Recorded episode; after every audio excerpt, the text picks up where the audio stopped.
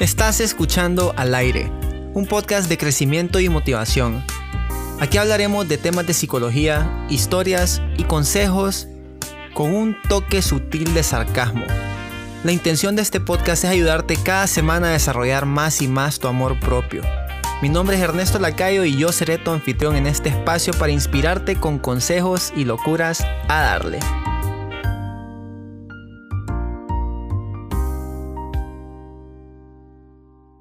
Hola, hola gente fanáticos de este podcast hermoso que cada semana sale de lo más profundo de mi corazón. Espero se encuentren espectacularmente bien sin importar el día de la semana o la hora a la que estén escuchando este episodio porque no deja de ser especial con el tiempo. Bienvenidos al episodio 63 de este podcast. Ya llevamos bastantes episodios compartiendo tiempo de nuestra vida juntos y estoy eternamente agradecido por eso con todos ustedes porque me han dado su apoyo incondicional. Algunos por poquito tiempo y otros por bastante tiempo.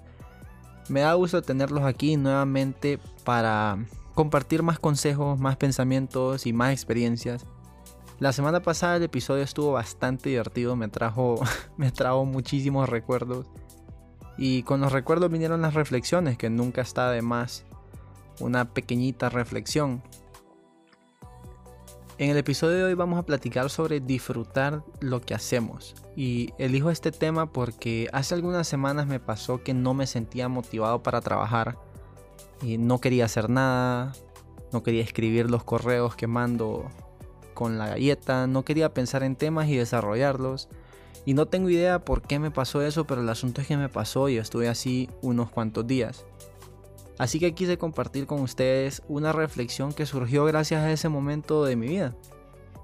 Cuando yo empecé todo este proyecto de, la galleta, el, newsletter, estaba planeado para hacer un newsletter semanal con consejos breves, reflexiones cortitas, algo que te tomara 5 minutos leer y, y, que tu correo no estuviera repleto de cosas de trabajo, ofertas de productos o cosas así, sino que dentro de todo eso hubiera algo que te sacara una sonrisa y te hiciera sentir mejor. Esa es la razón por la que empecé estos correos semanales. Y hasta este punto llevo creo que casi 40 ediciones del correo, pero hace unas semanas estaba saturado de trabajo y solo tener que pensar en escribir el correo me daba muchísima pereza y me desmotivaba. Estuve en negación durante toda la semana y cuando llegó el día de enviar el correo no me preocupé y no mandé nada. Y lo hice porque me di cuenta que no valía la pena escribir algo si no estaba escribiendo algo que naciera desde lo más profundo de mí. Si no estaba haciendo algo que, que estaba disfrutando. Recordé cuando empecé el proyecto y lo mucho que disfrutaba sentarme a escribir todas esas reflexiones y cada semana mi motivación incrementaba porque recibía mensajes de agradecimiento y cosas que obviamente te hacen sentir bien. Pero eso se fue desapareciendo con el tiempo hasta llegar al punto en el que, en el que lo empecé a hacer solamente porque me había comprometido a hacerlo. Y, y poco a poco dejé de disfrutarlo, dejé de encontrarle sentido y no me gustó cómo se sentía eso. Así que decidí darme una semana de descanso y empezar a programar los correos cada dos semanas y no semanalmente como estaba al principio. Y la siguiente semana cuando escribí el correo me sentí nuevamente como me sentía cuando empezó mi proyecto. Entonces pues mi estrategia me funcionó muchísimo. Reflexioné sobre esto porque creo que es algo que a todos nos pasa. Y no está mal que nos pase. Lo que sí está mal es que no hagamos nada al respecto. La vida te da esas oportunidades para redescubrir la belleza detrás de todo lo que haces.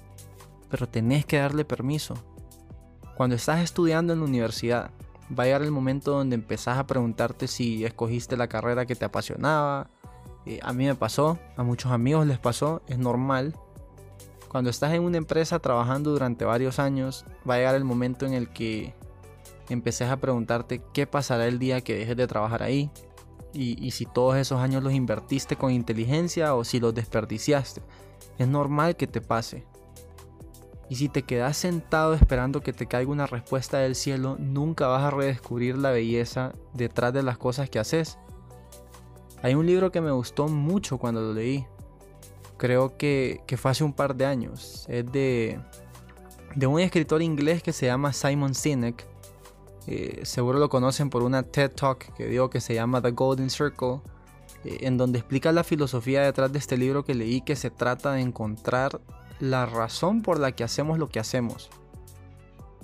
En este libro y, en esta charla también Simon Sinek explica cómo las grandes empresas tipo Apple han logrado vender productos y crear lealtad y sentido de pertenencia en sus clientes, teniendo clara la razón por la que hacen las cosas.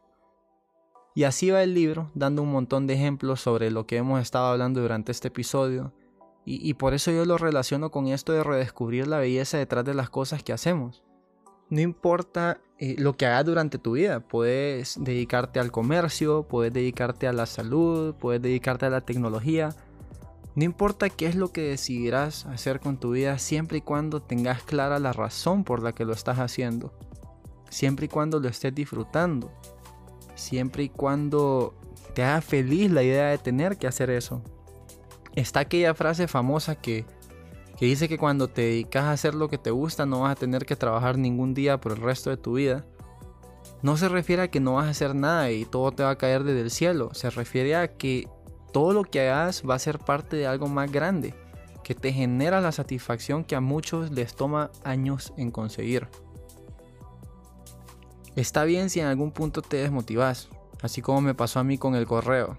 Está bien si en algún punto te sentís que como que eso no es lo que esperabas estar haciendo. ¿Y sabes por qué?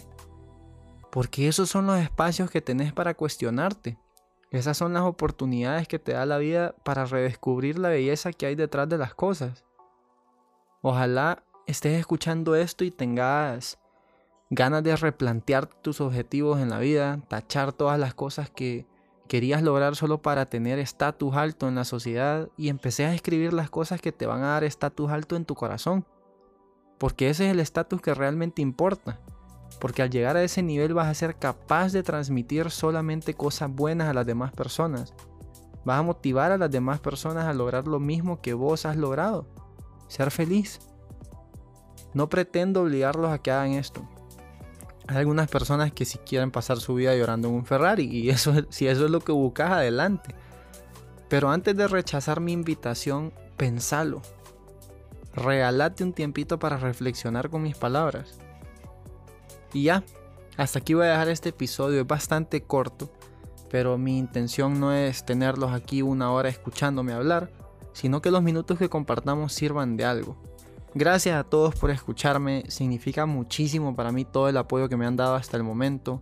Si me quieren ayudar más, pueden compartir este episodio con sus amigos, con su familia, eso realmente sería de mucha ayuda para llevar este podcast a más oídos, que al final es lo que, lo que quiero.